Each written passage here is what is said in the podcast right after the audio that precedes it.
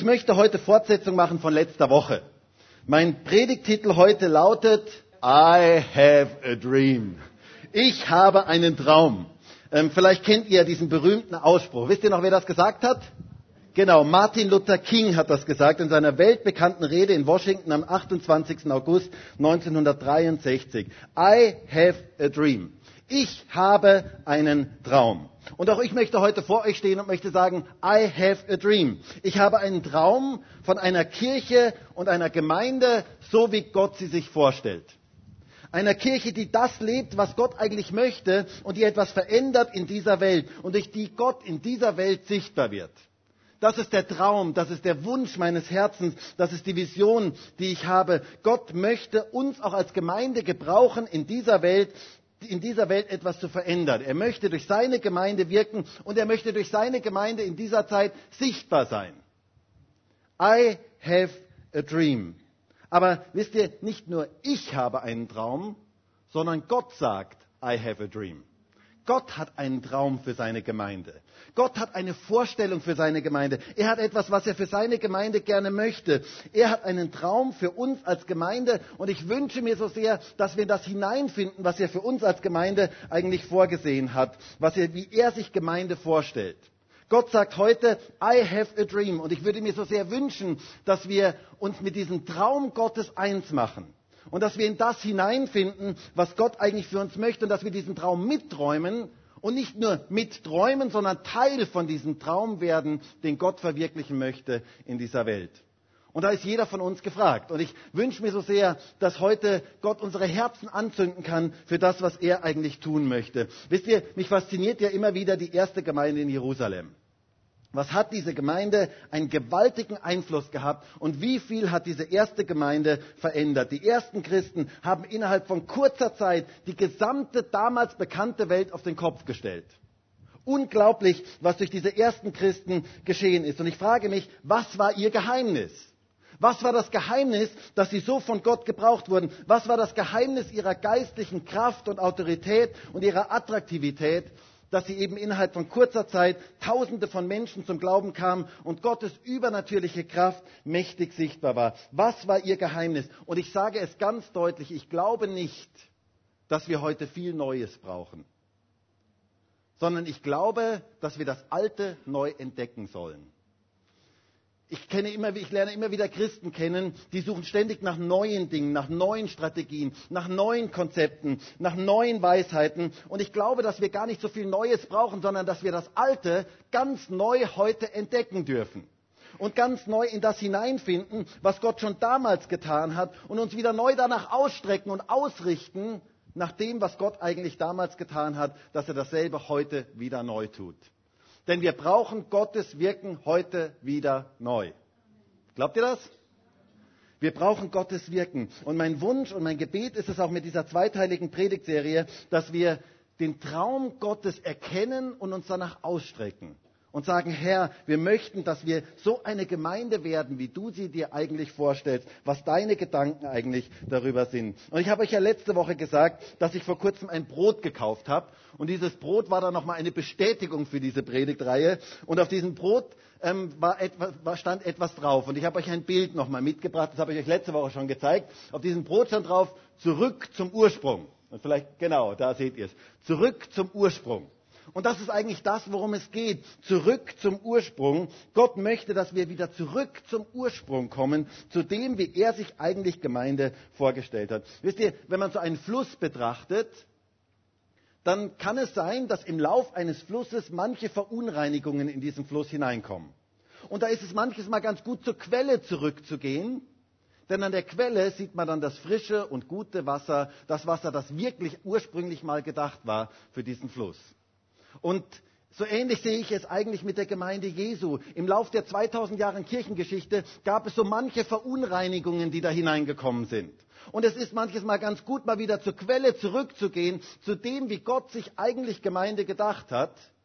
Und dort sich wieder dran auszurichten, auch als Gemeinde, zu sagen, Herr, wir möchten das sein, was du dir am Anfang gedacht hast, wie du dir ursprünglich Gemeinde gedacht hast. I have a dream von einer Gemeinde, die so ist, wie sie am Ursprung gedacht war. Zurück zum Ursprung. Und ich möchte noch einmal heute mit euch den Text aus der Apostelgeschichte lesen, den wir uns letztes Mal schon angeschaut haben, und zwar aus dem Tagebuch der ersten Christen. Und mich begeistert ja das Alltagsleben der ersten Christen zu sehen. Wie haben die eigentlich gelebt? Und ich möchte mit uns lesen Apostelgeschichte 2, Vers 41 bis Vers 47. Apostelgeschichte 2, Vers 41 bis Vers 47. Und da heißt es, die nun sein Wort aufnahmen, ließen sich taufen. Haben wir diese Woche erlebt. Ähm, und sie wurden an jenem Tag etwa 3000 Seelen hinzugetan. Da ist noch Luft nach oben. Ähm, Sie verharrten aber in der Lehre der Apostel und in der Gemeinschaft, im Brechen des Brotes und in den Gebeten. Es kam aber über jede Seele Furcht und es geschahen viele Wunder und Zeichen durch die Apostel.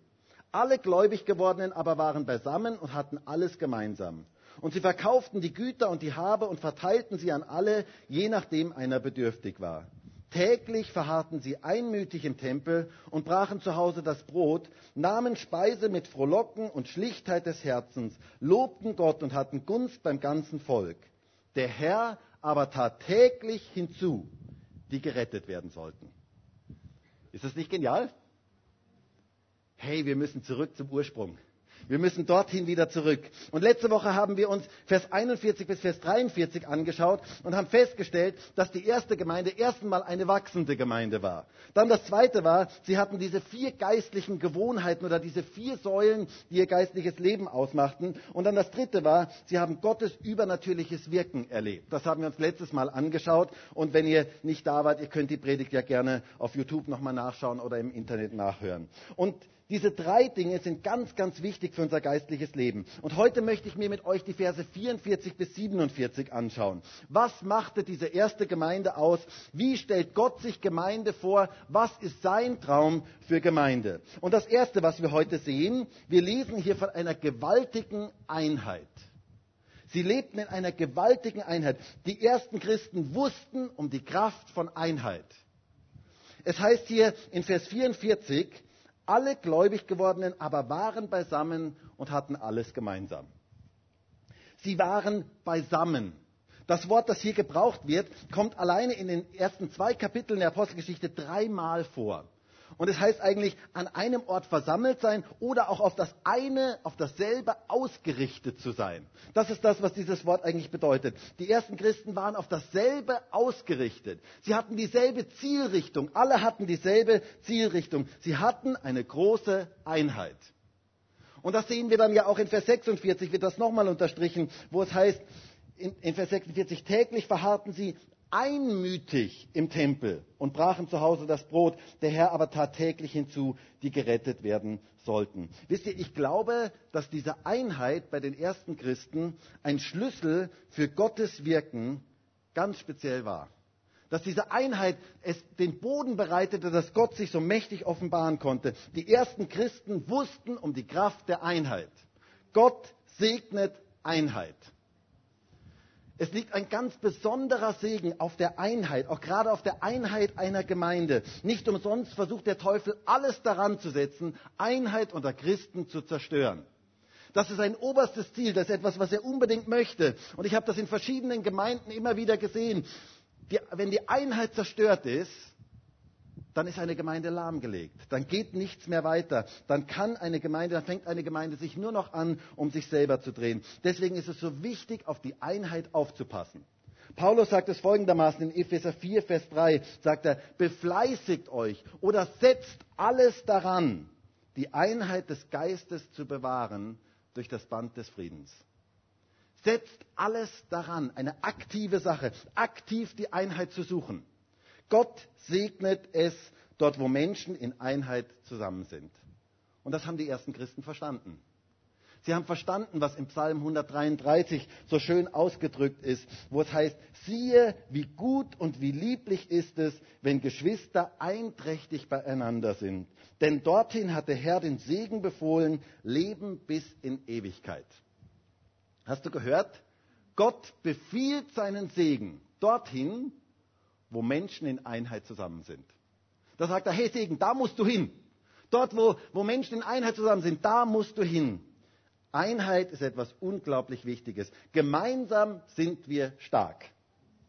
Wir brauchen einander. Wisst ihr, es liegt eine gewaltige Multiplikationskraft in der Einheit. Ich weiß ja nicht, wer von euch gut in Mathematik ist. Ich hätte jetzt fast gesagt Hände hoch, aber ich lasse es mal lieber. Ähm, also ich habe festgestellt, im Laufe ähm, meines Lebens, auch meines Lebens mit Gott, habe ich festgestellt, dass Gottes Mathematik manches Mal anders ist wie unsere Mathematik. Habt ihr das auch schon mal festgestellt? Manches Mal rechnet Gott ein bisschen anders. Und ich finde es interessant, in der Kraft der Einheit liegt nicht nur die Kraft der Addition, sondern die Kraft der Multiplikation. Ich hoffe, dass das jetzt jeder versteht, ähm, auch die, die vielleicht nicht so gut in Mathe waren. Ähm, es ist nämlich eine ganz interessante Sache. Gott multipliziert durch die Einheit. Ähm, es gibt eine interessante Stelle in 5. Mose 32, Vers 30. Ähm, da heißt es, denn einer kann tausend jagen und zwei zehntausend in die Flucht schlagen. Eine ganz interessante Mathematik. Normale Mathematik würde sagen, einer schlägt tausend und zwei schlagen wie viele? 2000, ganz genau. Wow, ihr seid ja doch gut in Mathe. Ähm, aber die biblische Formel ist ganz anders. Die biblische Formel heißt, einer schlägt 1000 und zwei schlagen 10.000. Interessant. Das heißt, 10.000 geteilt durch zwei sind 5.000 für jeden. Das heißt, es bedeutet eine Verfünffachung der Resultate. Das ist das, was hier ausgedrückt wird. Das heißt, hätten sie alleine gearbeitet, hätte einer 1000 und der andere äh, nochmal 1000. Das heißt, sie hätten gemeinsam 2000 geschlagen. Aber wenn sie zusammenarbeiten in Einheit, verfünffacht sich das Resultat. Will sagen, in der Einheit liegt eine gewaltige Kraft. Und ich frage mich, was kann geschehen durch eine Gemeinde, die in Einheit zusammensteht? Wo nicht nur ein und nicht nur zwei, sondern wo viele Menschen in Einheit zusammenstehen. Da ist eine gewaltige geistliche Kraft drin, eine gewaltige ähm, Dynamik drin, ein gewaltiges Wirken Gottes drin, wenn wir in Einheit zusammenstehen. Es gibt eine ganz interessante Geschichte im Alten Testament, ganz am Anfang der Bibel. Da waren die Menschen und sie verbanden sich in Einheit, um etwas zu tun, was Gott eigentlich nicht wollte. Gott hatte den Menschen gesagt, füllt die Erde und bewohnt sie. Also breitet euch aus auf der Erde und bewohnt sie. Und was taten die Menschen? Genau das Gegenteil. Die Menschen sagten, nein, wir wollen an einem Ort bleiben und wir wollen einen Turm bauen, der bis zum Himmel reicht. Und wir wollen uns einen Namen damit machen. Das war so das, was die Menschen sagten, dieser Turmbau zu Babel. Und sie hatten eine Sprache und sie hatten ein Ziel. Und wir lesen dort in 1. Mose 11, Vers 4 und hört einmal, was dort steht. Da heißt es, und sie sprachen wohl an, wir wollen uns eine Stadt und einen Turm bauen und seine Spitze bis an den Himmel. So wollen wir uns einen Namen machen, damit wir uns nicht über die ganze Fläche der Erde zerstreuen. Mit anderen Worten, genau das Gegenteil von dem, was Gott eigentlich gesagt hat. Und der Herr fuhr herab, um die Stadt und den Turm anzusehen, die die Menschenkinder bauten. Und der Herr sprach, siehe, ein Volk sind sie, und eine Sprache haben sie alle, und dies ist erst der Anfang ihres Tuns. Jetzt wird ihnen nichts unmöglich sein, was sie zu tun ersinnen. Wisst ihr, ich finde das unglaublich stark. Erstens mal ist hier, man könnte fast sagen, der erste Witz in der Bibel. Ich weiß nicht, ob ihr das gemerkt habt. Ähm, ich weiß nicht, ob ihr das mitbekommen habt. Die Menschen hier bauen einen Turm, der bis zum Himmel reichen soll, wo sie sich einen Namen machen. Und dann heißt es, und der Herr fuhr hernieder, um den Turm zu sehen. Also der musste erstmal runterkommen und sagt, was, von welchem Turm reden die denn da? Also ich sehe da nichts. Ähm, und er kam erstmal herunter. Er konnte diesen Turm gar nicht sehen, weil der so klein war. Ähm, finde ich etwas ganz, ganz Kurioses, finde ich etwas ganz, ganz Schönes. Ähm, Gott ist viel, viel größer, als wir denken. Stimmt das? Das ist ja mal etwas ganz, ganz Schönes. Und dann macht Gott eine interessante Aussage über Einheit. Eine ganz, ganz interessante Aussage. Er sagt hier, sie sind ein Volk und haben eine Sprache und dies ist erst der Anfang ihres Tuns. Jetzt wird ihnen nichts unmöglich sein. Wow. Was für eine Aussage. Er sagt, auf dieser Einheit, selbst wenn sie fehlgeleitet ist und falsche Motive hat, liegt eine Kraft, die unglaublich ist. Und wir kennen ja dann diese Geschichte, Gott verwirrt ja dann die Sprachen, ähm, worunter wir ja heute noch teilweise leiden. Ähm, und ich glaube nicht, dass es hier nur um verschiedene Sprachen geht, um verschiedene Länder geht. Sprachen können ja auch etwas sehr, sehr Schönes sein. Aber es geht hier um dieses Ver Verstehen, den anderen zu verstehen, ähm, was damals so schwierig geworden ist. Probleme mit der Kommunikation. Kennt ihr Probleme mit Kommunikation? Also jeder, der verheiratet ist, sollte jedenfalls.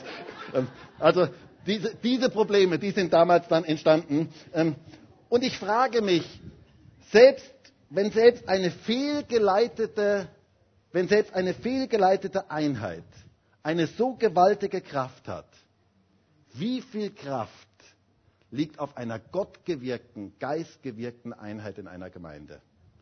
Ich glaube, da liegt eine gewaltige geistliche Kraft, die wir für uns ganz neu entdecken dürfen. Gott legt seinen Segen auf Einheit. Das sehen wir bei den ersten Christen. Sie wussten um die Kraft der Einheit. I have a dream. Von einer Gemeinde, die in einer gewaltigen Einheit Gott dient und darin auch Gottes Segen erlebt. Aber wir sehen noch etwas weiteres in unserem Text und damit komme ich zum zweiten Punkt. Es heißt hier in Vers 44, und sie hatten alles gemeinsam und sie verkauften die Güter und die Habe und verteilten sie an alle, je nachdem einer bedürftig war. Die ersten Christen zerbrachen die Macht des Materialismus in ihrem Leben. Sie zerbrachen diesen Götzen Mammon in ihrem Leben. Sie wollten nicht mehr dem Mammon dienen. Es heißt hier, sie hatten alles gemeinsam. Das heißt, sie praktizierten einen Lebensstil des Gebens. Sie waren füreinander da. Sie teilten, sie gaben, sie segneten sich gegenseitig. Sie halfen sich gegenseitig. Wenn eben einer nicht gut in Mathe war, hat der andere ihm geholfen. Ähm, dass er besser wurde in Mathe oder dass er ähm, vielleicht ihm Dinge ausgerechnet hat. Man half sich mit den Kindern, man half sich im Haushalt, man half demjenigen, wenn jemand krank war, man half sich finanziell, man war füreinander da. Jeder diente mit der Gabe, die Gott ihm gegeben hat. Das war das, was bei den ersten Christen ganz normal war dass jeder mit der Gabe diente, die ihm gegeben war. Es war ein gegenseitiges Geben und Nehmen. Und sie hatten alles gemeinsam. Petrus sagt das einmal so in 1. Petrus 4, Vers 10. Da heißt es, wie jeder eine Gnadengabe empfangen hat, so dient damit einander als gute Verwalter der verschiedenartigen Gnade Gottes. Sie dienten einander mit den verschiedenen Gaben. Und dann heißt es weiter, und dass sie ihre Güter und Habe verkauften und unter alle verteilten.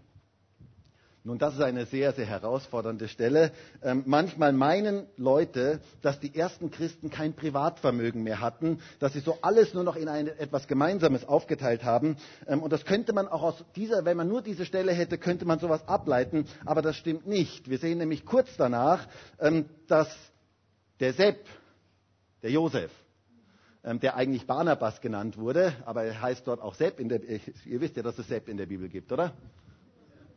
Also der Josef. Ähm, und dieser Sepp in der Bibel, der, der auch Barnabas genannt wurde, der hat seinen Acker verkauft. In Apostelgeschichte 5, Vers 36 ähm, heißt es davon. Und er legte dieses Geld zu den Füßen der Apostel. Und das bedeutet, er hatte etwas, was ihm gehörte. Sonst hätte er das nicht machen können. Ähm, und Ananias und Sapphira sahen das, sahen, wie er das gemacht hat, und die waren total beeindruckt davon. Und die sagten sich, wow, also das, was der Sepp kann, das können wir auch. Wir machen genau dasselbe. Wir verkaufen auch unseren Acker und wir geben auch unser Geld dorthin. Und so verkauften sie den Acker und sie gaben einen Teil des Geldes dorthin und einen Teil behielten sie für sich zurück. Und interessanterweise, Petrus begegnet ihnen ja dann und er sagt ihnen dann etwas sehr, sehr Dramatisches und hört einmal, was er zu ihnen sagte. Petrus aber sprach in Apostelgeschichte 5, Vers 3. Petrus aber sprach, Hananias, Warum hat der Satan dein Herz erfüllt, dass du den Heiligen Geist belogen und von dem Kaufpreis des Feldes beiseite geschafft hast? Blieb es nicht dein, wenn es unverkauft blieb? Und war es nicht, nachdem es verkauft war, in deiner Verfügung? Warum hast du dir diese Tat in deinem Herzen vorgenommen? Nicht Menschen hast du belogen, sondern Gott. Ganz interessant. Sein Problem war also nicht, dass er einen Acker hatte. Und Petrus sagt ja auch hier ganz klar, und als du es verkauft hast, war es auch in deiner Verfügung. Das heißt, nicht automatisch gehörte das dann allen, sondern es war in seiner Verfügung. Sein Problem war, dass er log. Sein Problem war, dass er nicht ehrlich mit Gott war. Das war sein wirkliches Problem.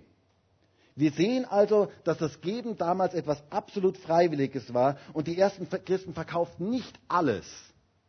Das sehen wir dann auch später, zum Beispiel beim Philippus, der sein eigenes Haus hatte und so weiter. Ähm, es ging um das, was ich mehr habe, dass ich von dem geben kann. Das ist eigentlich das, was die ersten Christen praktizierten. Diejenigen, die mehrere Häuser hatten oder Grundstücke oder Besitz hatten, die verkauften das und investierten es in das Reich, in das Reich Gottes. Und wenn Gott zu jemandem sprach, du sollst diesen Acker verkaufen und du sollst es ins Reich Gottes geben, dann taten sie das. Das war das, was die ersten Christen auszeichnete. Und was wir ganz deutlich bei den ersten Christen sehen, ist, dass sie frei von der Macht des Mammon waren. Und wisst ihr, das ist etwas unglaublich Wichtiges auch in unserer heutigen Zeit. Das ist echte Freiheit. Mammon ist ein Gott. Mammon ist dieser Gott des Besitzes, des Geldes. Und Jesus sagt, dass wir nicht zwei Herren dienen können. Wir können nicht Gott dienen und dem Mammon dienen. Das funktioniert nicht. Das geht in zwei unterschiedliche Richtungen. Wir können nicht beiden Dingen dienen. Wir müssen uns entscheiden. Und wisst ihr, dieser Götze Mammon bestimmt heute unsere gesamte Welt. Mammon ist der größte Götze in dieser Welt. Alles in diesem Leben läuft Richtung Götzen Mammon. Geld regiert die Welt. Sagt man, und leider stimmt es auch häufig. Geld regiert die Welt. Aber Christen dürfen da erfrischend und herrlich anders sein. Christen sind frei von dem Götzen Mammon.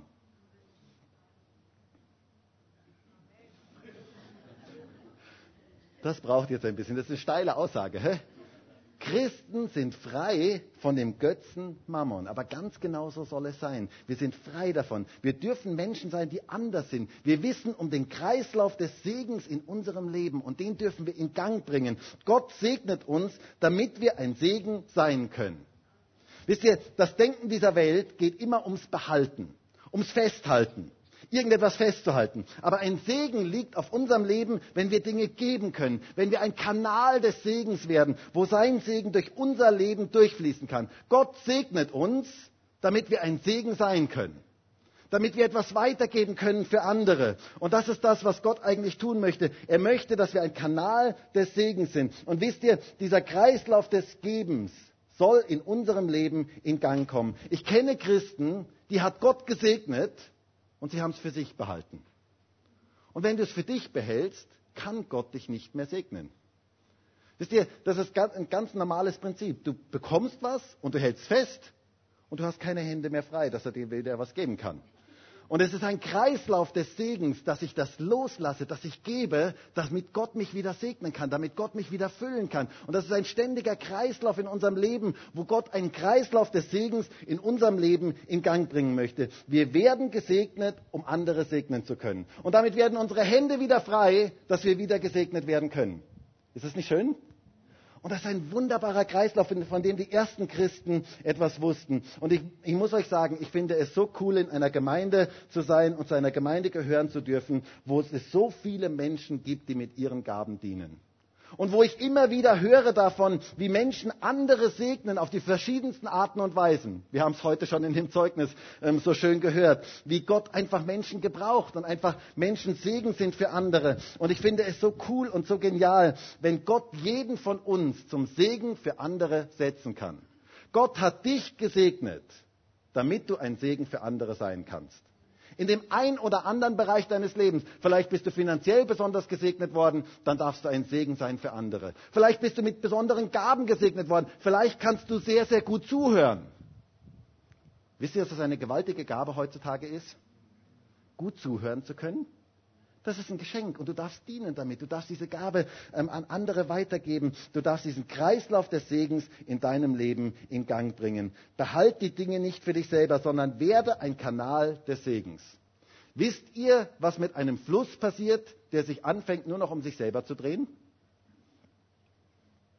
Der wird, genau, der steht und wird zu einer Kloake. Und irgendwann fängt er an zu stinken. Und ich muss euch sagen, ich habe schon manche stinkenden Christen gesehen. Und jetzt nicht, ich möchte jetzt nicht jemanden persönlich, also nicht, dass ich jetzt, äh, also Ich habe schon manche Christen gesehen, die sich nur um sich selber drehen und die nur, denen es nur darum geht, Segen für sich zu empfangen. Und es geht eigentlich darum, Segen zu empfangen, um Segen zu sein. Diesen Kreislauf des Segens in unserem Leben in Gang zu bringen. Du bist gesegnet, um andere zu segnen. Lass es fließen durch dein Leben. Werde ein Kanal des Segens Gottes. Gott sagte damals zu Abraham in 1. Mose 12, Vers 2, ich will dich zu einer großen Nation machen und ich will dich segnen. Und ich will deinen Namen groß machen und du sollst ein Segen sein. Du bist gesegnet und du sollst ein Segen sein. Die ersten Christen hatten das verstanden. Sie hatten die Macht des Mammon in ihrem Leben zerbrochen. Sie waren frei von dieser Macht, die unsere ganze Welt heute bestimmt und versklavt. Und wisst ihr, Gott hat uns dazu geschaffen, um Menschen zu lieben und Dinge zu gebrauchen. Und die heutige Zeit, die heutigen Menschen drehen das komplett um. Sie gebrauchen Menschen und lieben Dinge. Und das ist das große Problem. Und Gott möchte das wieder umdrehen in uns. Er möchte, dass wir Menschen lieben und dass wir Dinge gebrauchen. Und er möchte, dass wir frei werden von dieser Macht des Mammon in unserem Leben. Und ich glaube, dass wir in diesem Bereich auch wieder zurück zum Ursprung müssen zu dem, wie Gott sich Gemeinde Jesu vorgestellt hat, ein Segen zu sein in dieser Welt. Gott möchte dich und mich gebrauchen, ein Kanal seines Segens zu sein. Also die ersten Christen zerbrachen die Macht des Mammon in ihrem Leben. Und dann noch etwas Drittes lesen wir hier von den ersten Christen. Es heißt hier in Vers 46 und Vers 47, täglich verharrten sie einmütig im Tempel und brachen zu Hause das Brot nahmen Speise mit Frohlocken und Schlichtheit des Herzens, lobten Gott und hatten Gunst beim ganzen Volk. Der Herr aber tat täglich hinzu, die gerettet werden sollten. Die ersten Christen wussten um die Wichtigkeit von Hauskreisen. Wir lesen von den ersten Christen, dass es zwei Versammlungsorte gab. Und zwar einmal den Tempel, die große Versammlung, und dann gab es die kleinen Versammlungen, die Hauskreise, die unter der Woche stattgefunden haben. Und beide Dinge waren ganz, ganz wichtig für die ersten Christen. Die Hauskreise war die Basis der ersten Gemeinde. Und ihr müsst euch das mal vorstellen, ich weiß nicht, ob ihr euch das vorstellen könnt, da kommen 3000 Menschen zum Glauben in einer Stadt. Und plötzlich versammeln die sich überall in der ganzen Stadt. Überall entstehen irgendwo Hauskreise und überall versammeln sie sich. Das kann nicht verborgen bleiben. Das ist etwas, was eine Auswirkung hat. Sie brachten Jesus und seine Gegenwart in die Häuser hinein. Und das ist was, was Gott tun möchte. Das brauchen wir heute wieder ganz neu. Leider ist im Laufe der Kirchengeschichte Gemeinde und Kirche immer mehr zu einem Gebäude geworden, wo es um ein Gebäude geht. Viele Gemeinden sind nur Sonntagsgemeinden, wo die Leute sonntags kommen und sich ihren Gottesdienst abholen. Aber wisst ihr, so hat Gott sich Gemeinde niemals gedacht. Das war niemals sein Plan. Das war niemals das, was er am Ursprung sich gedacht hatte, sondern am Ursprung neutestamentliches Christsein hat mit unserem Alltag zu tun, hat mit der Woche zu tun hat damit zu tun, dass ich mein Leben mit anderen Christen teilen kann. Sie brachen zu Hause das Brot, sie aßen miteinander, sie hatten Gemeinschaft, sie lobten Gott. Und die Menschen in ihrem Umfeld bewunderten das, weil sie sahen, hey, da ist ein Hauskreis, da sind Menschen, die sich treffen, die Gottes Gegenwart erleben. Und das hat eine gewaltige Auswirkung. Hauskreise sind etwas unglaublich Wichtiges. Ein ganz, ganz wichtiger Schlüssel für geistliches Wachstum in unserem Leben. Deswegen möchte ich jeden ermutigen, der heute hier in diesem Gottesdienst ist und auch alle, die, die draußen im Übertragungsraum sind. Ich möchte euch ermutigen, in einem Hauskreis dabei zu sein. Das ist so ein Geschenk, wenn man in einem Hauskreis dabei ist. Hauskreise sind ein gewaltiges Geschenk. Genau, da darf mal ein kräftiges Amen kommen. Ähm, ich habe das immer wieder gesagt. Wir möchten als Gemeinde einerseits größer werden. Wir möchten, dass neue Menschen kommen können. Wir möchten, dass Menschen zum Glauben finden können. Aber wir möchten auch als Gemeinde kleiner werden. Dass es viele kleine Gruppen gibt, Kleinzellen, äh, Hauszellen gibt, ähm, Kleingruppen gibt, wo Menschen sich versammeln und wo Menschen gemeinsam Gott erleben. Das ist etwas ganz, ganz Wichtiges für eine wachsende Gemeinde. Und es ist ja auch interessant, dass jetzt in der Psychologie man sagt, der Mensch möchte gern zu etwas Größerem gehören und er möchte gern zu etwas Kleinerem gehören. Wenn er nur zu etwas Größerem gehört, dann verliert er sich. Und wenn er nur zu etwas Kleinerem gehört, erkennt er meistens das größere Ganze nicht mehr. Und genauso hat Gott sich das gedacht, ganz von Anfang an, dass wir in der großen Versammlung dabei sind und auch in den kleinen Versammlungen, wo das Persönliche geschehen kann. Deswegen ist Hauskreis so etwas Wichtiges. In einem Hauskreis wird miteinander gebetet. Es wird Gottes Wort, über Gottes Wort gemeinsam gesprochen. Man teilt Freude und Leid miteinander und man lobt Gott gemeinsam. Die Gegenwart Gottes soll in den Hauskreisen präsent sein. Und mein Wunsch und mein Gebet ist es, dass noch ganz viele Hauskreise entstehen in unserer Stadt und in unserem Land. Dass dieses ganze Land übersät wird mit lauter Kleingruppen, wo Christen sich treffen und wo der Name des Herrn Jesus Christus verkündigt wird. Das ist das, was in Jerusalem damals geschehen ist. Und da konnte keiner wirklich dran vorbeigehen. Wir sehen das durch das ganze Neue Testament durch. Paulus spricht immer wieder davon, Hauskreise sind keine Modeerscheinung, keine heutige Sache, die wir heute so praktizieren, keine heutige Erfindung, sondern sie sind zutiefst biblisch. Wenn ich nur den Römerbrief lese, ähm, da heißt es in Römer 16, Vers 3 zum Beispiel, grüßt Priska und Aquila, meine Mitarbeiter in Christus Jesus und die Gemeinde in ihrem Haus. Ganz interessant, da war ein Hauskreis. Und Priska und Aquila leiteten diesen Hauskreis. Übrigens, hier wird die Frau zuerst genannt, was für die damalige Zeit ganz, ganz unüblich war. Wovon die meisten Bibelgelehrten ausgehen, ist, dass die Priska die Hauskreisleiterin war. Dass sie deswegen auch zuerst genannt wurde. Aber der ganze Brief hier ist an die Gemeinde in Rom geschrieben. Und dann wird ein Hauskreis ganz speziell erwähnt. Wir sehen dasselbe im Kolosserbrief, im Kolosserbrief, der ganze Brief wird an die Gemeinde in Kolosse geschrieben. Und dann heißt es in Kolosser 4, Vers 15, grüßt die Brüder in Laodicea und Nympha und die Gemeinde in ihrem Haus. Hier ist wieder von einem Hauskreis die Rede. Nympha, schöner Name, wohl? Also wenn du mal deinem Kind einen Namen geben möchtest, ähm, gute Anregung, Nympha, ähm, hatte einen Hauskreis in ihrem Haus. Und dieser Hauskreis war Teil von Gemeinde. Hauskreise waren bei den ersten Christen etwas unglaublich Wichtiges. Und ich glaube, dass wir an diesem Punkt auch als Gemeinde und als Gemeinden zurück zum Ursprung müssen. Leider ist für viele Christen heute nur der Sonntag wichtig, aber um geistlich gesund wachsen zu können, sind die Versammlungen unter der Woche etwas ganz, ganz Wichtiges. Und wisst ihr, dort wurde gegessen. Das ist was Schönes, oder? Wenn man gemeinsam isst. Nicht? Das ist doch etwas ganz, ganz Schönes. Es wurde gemeinsam gegessen, es wurde das Leben miteinander geteilt, da wurde gelacht, da wurde sich gefreut, da wurde Freude und Jubel und Schlichtheit des Herzens, heißt es hier. Das heißt, die ersten Christen waren ganz normale Leute, mit denen konnte man über ganz normale Dinge reden. Das waren nicht so abgehobene geistliche Überflieger, sondern das waren Leute, mit denen konnte man ganz normal reden. Über ganz normale alltägliche Dinge. Das ist das, was in einem Hauskreis passiert, dass man über ganz normale alltägliche Dinge miteinander reden kann. Aber Gott war in ihrer Mitte und das machte den Unterschied. Und wisst ihr, wir müssen da zurück zum Ursprung, zu diesen zwei Versammlungsformen, die die ersten Christen hatten. Die große Versammlung und die kleinen Versammlungen unter der Woche. Hauskreise sind das Rückgrat jeder gesunden Gemeinde. Es ist die Basis und wenn du noch in keinem Hauskreis bist, dann such dir doch einen Hauskreis in deiner Nähe. Wir haben draußen eine Tafel hängen, da kannst du gerne schauen. Wir haben, glaube ich, zwölf Hauskreise derzeit. Ähm, und wenn du jetzt siehst, hey, da ist ja noch kein Hauskreis in meiner Nähe, warum nicht einen gründen? Könntest ja vielleicht einen Hauskreis gründen, könnte ja vielleicht etwas Neues entstehen. Dann komm doch einfach zu mir und lass uns darüber reden. Es wäre wirklich eine Vision. Und ich glaube, dass es Gottes Traum ist und dass wir diesen Traum mit ihm träumen dürfen, dass dieses, dieses, diese ganze Stadt und dieses ganze Land übersät wird mit Kleingruppen. Wo Menschen, wo Christen sich treffen und wo Menschen in ihrer Nähe ein lebendiges Zeugnis von Jesus Christus haben. Das ist das, was Gott eigentlich möchte. I have a dream.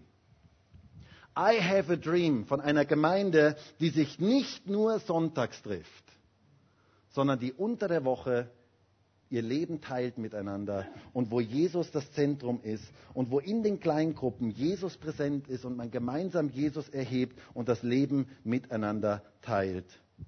I have a dream. Ich habe den Traum von einer Kirche oder einer Gemeinde, so wie Gott sie sich vorstellt.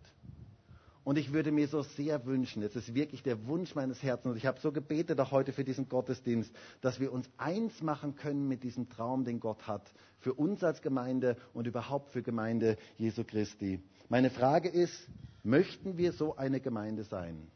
Möchtest du Teil sein von dem Plan, den Gott eigentlich hat? Möchtest du Teil sein von dem Traum, den Gott hat für seine Gemeinde? Möchtest du dich eins machen mit dem Traum Gottes für seine Gemeinde? Ich wünsche mir so sehr, dass dieser Traum Realität wird und dass wir wieder neu zurück zum Ursprung kommen. Gott möchte eine Gemeinde bauen, die eine gewaltige Einheit hat.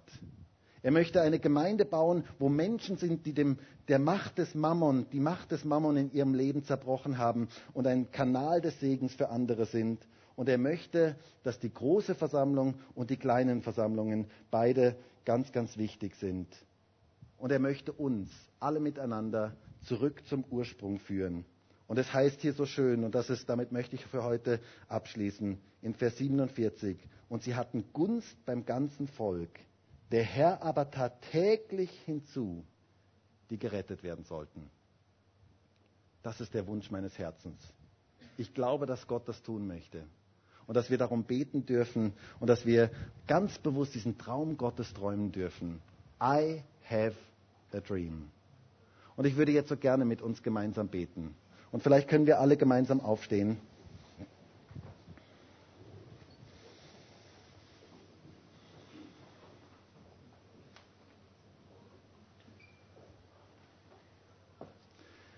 Herr, es begeistert mich so sehr zu sehen, wie du damals Gemeinde gebaut hast und wie du bis heute Gemeinde baust und wie du uns auch als Gemeinde ansprechen möchtest, dass wir zurück zum Ursprung kommen, wie du dir ursprünglich Gemeinde gedacht hast.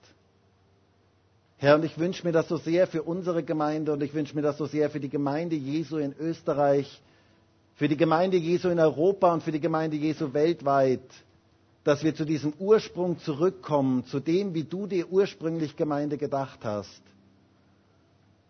Und Herr, wir stehen heute hier vor dir und wir bitten dich darum, dass du uns beschenkst, dass du wirkst in unserer Gemeinde, dass wir in das hineinfinden, was du hast für uns als Gemeinde. Und ich danke dir von ganzem Herzen für die Einheit, die du uns schenkst in der Gemeinde. Danke dir dafür, dass ich das so spüren darf, das Miteinander in unserer Gemeinde, was so wohltuend ist und was so schön ist. Aber ich bitte dich auch darum, dass du deine Hand über die Einheit in der Gemeinde haltest. Bitte dich darum, dass der Feind da nicht irgendwo hineinkommen darf und irgendwelche Zerstörung anrichten darf, sondern dass ganz speziell dein Schutz und dein Segen über unsere Gemeinde ist, auch gerade über der Einheit der Gemeinde. Und ich bitte dich darum, Herr, dass jeder von uns aktiv die Einheit sucht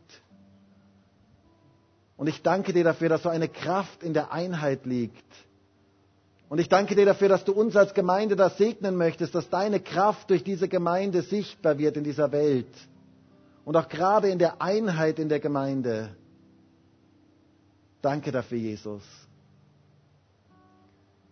Herr, und ich bitte dich auch darum, dass wir als deine Kinder anders sind als diese Welt, dass wir diese Macht des Mammon in unserem Leben zerbrechen, dass wir zu Kanälen deines Segens werden. Ich bitte dich darum, Herr, dass wir nicht nur gesegnet werden, sondern dass wir ein Segen sind für andere. Dass wir von dem, was du uns gegeben hast, weitergeben dürfen an andere. Und dass du uns zu Kanälen deines Segens in dieser Welt machst. Herr, und ich danke dir auch gerade für die großen Versammlungen, wie heute dieser Gottesdienst. Aber ich danke dir auch ganz speziell für die kleinen Versammlungen unter der Woche und ich möchte heute Morgen ganz speziell alle Hauskreise segnen, die dieser Woche geschehen, wo Menschen sich treffen, wo Menschen dich erheben. Ich möchte dich bitten darum, dass du jeden einzelnen Hauskreis segnest. Und ich möchte dich von Herzen bitten, Herr, dass noch viele neue Hauskreise entstehen, dass diese ganze Stadt und dieses ganze Land erfüllt werden mit Hauskreisen, mit Kleingruppen, wo Menschen sich treffen, wo Christen sich treffen und dich gemeinsam erheben. Herr, ich bitte dich darum, dass du das wirkst und dass noch neue Hauskreise entstehen und dass dein Geist da mächtig wirken kann. Und ich danke dir dafür, dass du so ein großer und ein mächtiger Gott bist. Und ich danke dir dafür, dass du uns so Zeiten schenken kannst wie in der Apostelgeschichte, wo täglich Menschen zum Glauben gefunden haben. Herr, und das bitten wir dich heute auch als Gemeinde. Wir stehen hier vor dir und wir bitten dich darum, Herr, wirke du das in unserer Gemeinde, dass Scharen von Menschen zum Glauben finden, dass täglich Menschen dich erleben und deine Kraft erleben und dass dein Geist mächtig wirken kann. Danke dafür, Jesus. Halleluja.